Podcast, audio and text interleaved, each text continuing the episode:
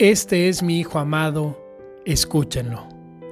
El Evangelio de este segundo domingo de Cuaresma nos presenta el episodio de la transfiguración de Jesús. Muy temprano Jesús subió al monte a orar en compañía de Pedro, Santiago y Juan y se transfiguró delante de ellos. Entonces una nube se formó en el cielo y de esta nube salió una voz que decía, Este es mi Hijo amado, escúchenlo. Estamos delante de una de las tres ocasiones en las que la voz del Padre aparece en el Evangelio. Normalmente habla Jesús, el Hijo, pero el Padre solo lo hace en tres ocasiones. En el bautismo de Jesús a orillas del Jordán, en la transfiguración y en Jerusalén después de que Jesús fue aclamado como rey de Israel.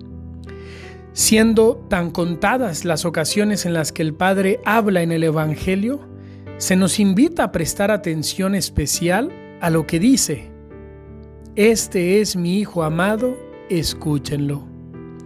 Palabras breves que contienen una indicación, un consejo, escuchar.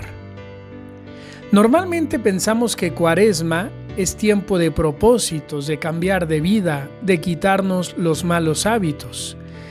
Pero hoy la iglesia con esta liturgia nos advierte, cuidado con una cuaresma de mucho propósito, pero sin lo esencial, escuchar. Este es mi Hijo amado, escúchenlo. La única petición que nos hace Dios Padre es escuchar a su Hijo. ¿Qué tanto sabemos escuchar a Jesús? ¿Qué tanto dedicamos tiempo a escucharlo? ¿Qué tanto nos detenemos a leer el Evangelio y a dejar que Él nos hable a través de su palabra? ¿Qué tanto le escuchamos en la oración? Hoy la iglesia nos invita a escuchar. Y es que este es el primer mandamiento Jesús en el Evangelio dice, el primer mandamiento de todos es, escucha Israel, el Señor nuestro Dios es uno, y amarás al Señor tu Dios con todo tu corazón, con toda tu alma, con toda tu mente y con todas tus fuerzas. Este es el principal mandamiento. Normalmente nos quedamos con lo de amar y olvidamos que comienza con escuchar. El primer mandamiento de todos es, escucha Israel. Antes incluso de amar, estamos llamados a escuchar. Antes de actuar, estamos llamados a ser.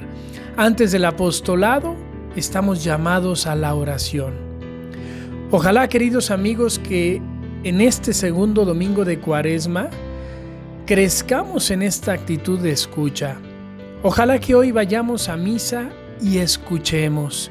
No solo oigamos, sino realmente escuchemos con los oídos del corazón abiertos. Escuchemos con mucha atención las lecturas, la humilía, las oraciones de la misa, la plegaria eucarística.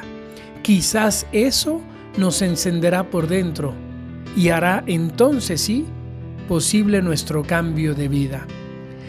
Que Dios nos siga bendiciendo a todos en este camino cuaresmal. Cuenten con mis oraciones y les pido las suyas.